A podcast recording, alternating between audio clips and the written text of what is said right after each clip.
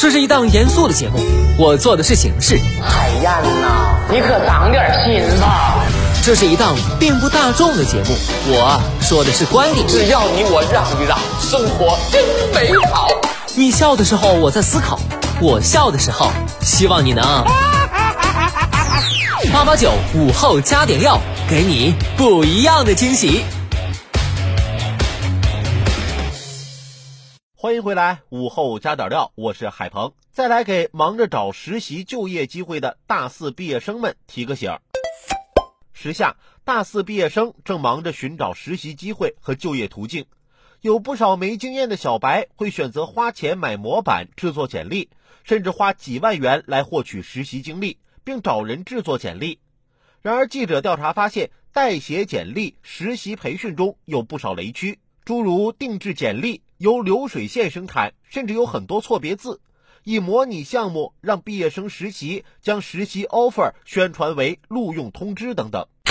据媒体报道，这些公司宣称提供专业的定制简历服务，实际上却是由专业性真伪难辨的人力资源师粗制滥造，名为提供项目实习机会，帮大学生拿到互联网公司录取通知，实际却是变相的高价培训课而已。很显然，一些面向大学生的求职服务公司是在利用信息不对等割韭菜，让大学生花了钱却得不到相应服务，对求职起不到任何帮助。这类骗钱的行为理应受到查处。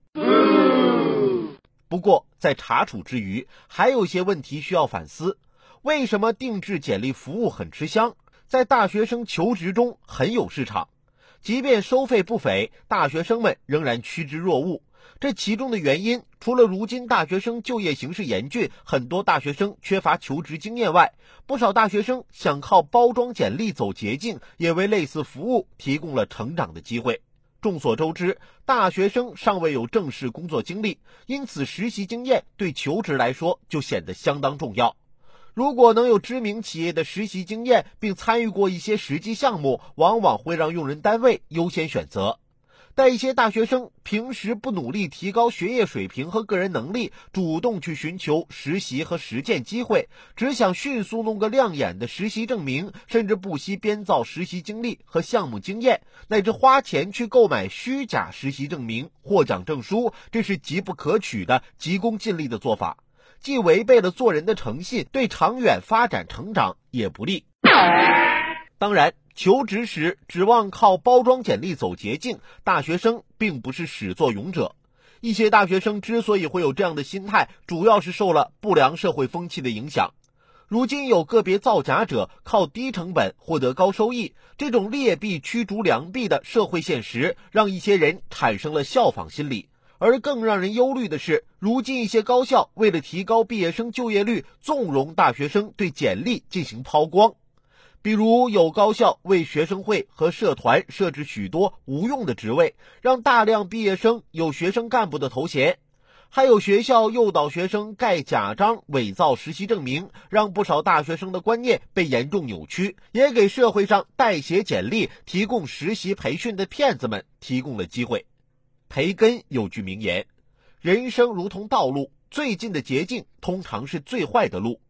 这些年，屡有一些成功人士因为学历、经历造假被曝光之后深陷窘境。应届毕业生的职业生涯才刚刚开始，未来的人生之路还很漫长。从求职的具体策略来讲，写简历需要讲究一些技巧方法，可以接受一些指导，只是切不可买椟还珠，把包装简历看得比提升能力、积累经验更重要。光鲜的注水简历，虚假的实习履历，只能掩人耳目一时，个人得不到真正成长，最终买单的还是自己。